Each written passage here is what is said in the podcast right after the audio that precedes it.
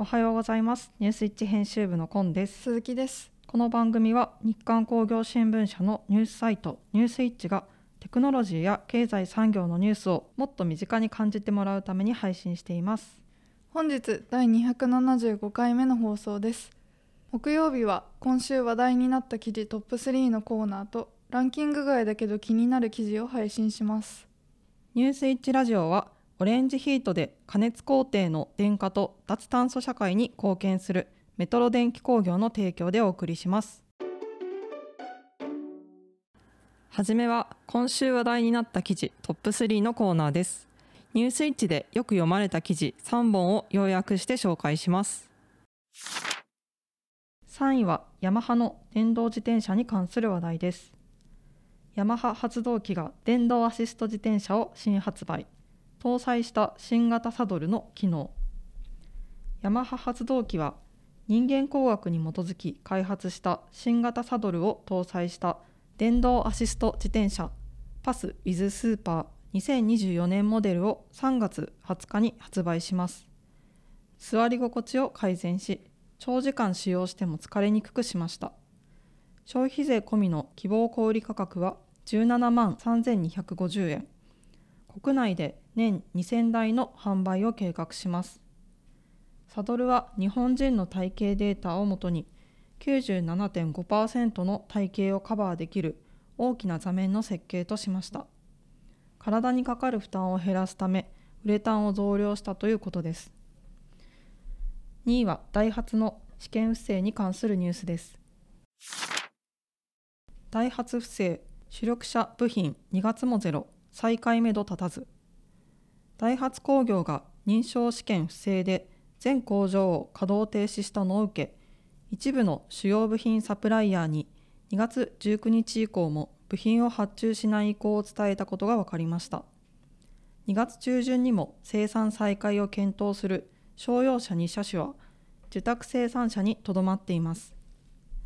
ダイハツは2月中旬にも京都工場で国土交通省から安全基準適合を確認された商用車2車種の生産再開を検討します。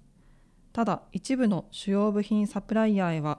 2月19日以降も発注がゼロになると通知しました。主力の軽自動車などは国交省による安全基準適合の確認検査が続きます。サプライヤーは発注停止の延長を受け主力車の生産再開が3月以降に遅れると想定します。ダイハツはサプライヤーへの発注計画は答えられないとしています。1位は JAXA の月面探査機に関する話題です。日本初の月面着陸スリムは目を覚ますか？太陽電池の発電不明。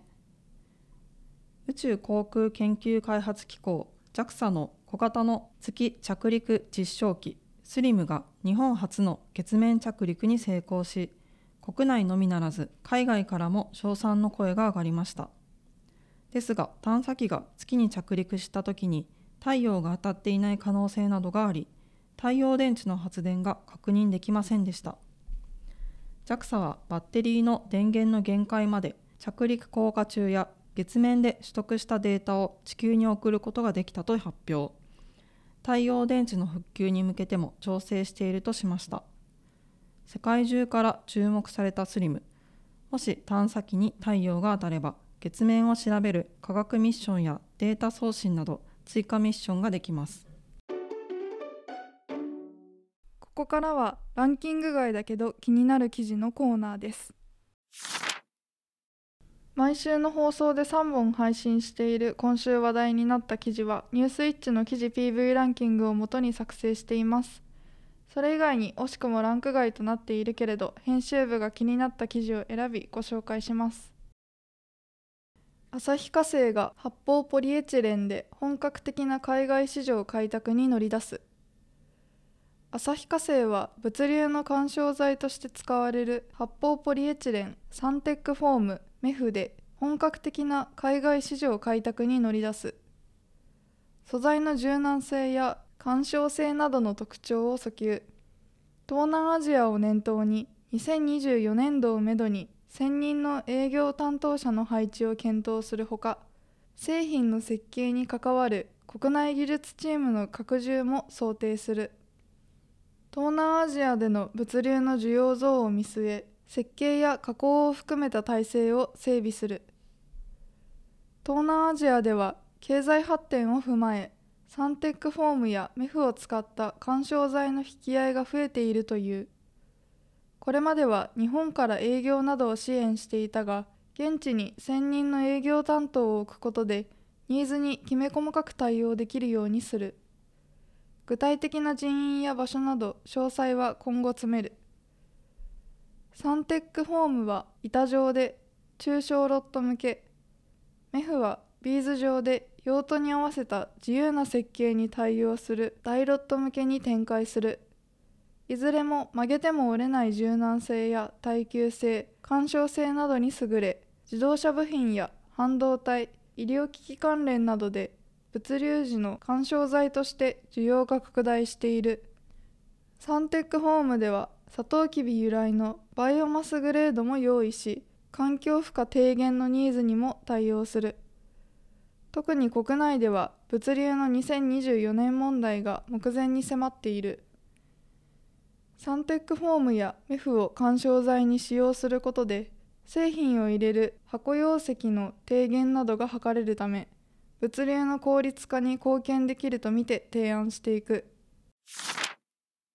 オンラインショップで注文した商品がやたら大きい段ボールに包まれて届くのはもはやおなじみになりつつあります。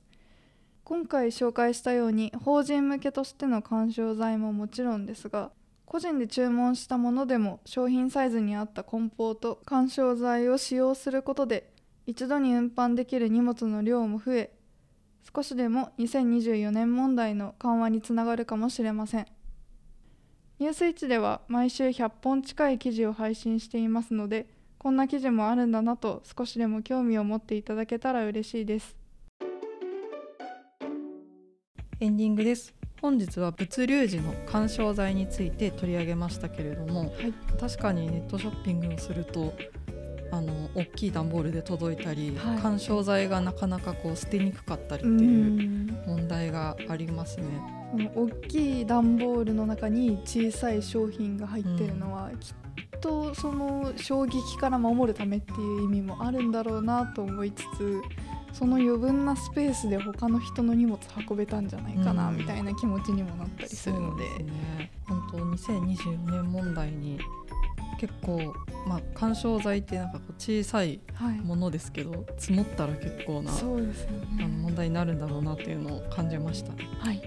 本日もお聞きいただきありがとうございました。次回は2月6日火曜日の朝6時から月1企画ニュースイッチ編集長に聞くをお届けします。ニュースイッチラジオは Voicy、YouTube、Spotify 各種ポッドキャストにて配信しております。チャンネル登録やフォローをお願いしますまたニュースイッチの X、旧 Twitter もあるのでチェックしてみてください。感想や聞いてみたい内容があればニュースイッチアットマーク日刊ドットテック宛て懸命にニュースイッチラジオと記載の上お送りください。皆様からのメールをお待ちしております。ニュースイッチラジオはオレンジヒートで加熱工程の電化と脱炭素社会に貢献するメトロ電気工業の提供でお送りしました。それでは次回もお楽しみに。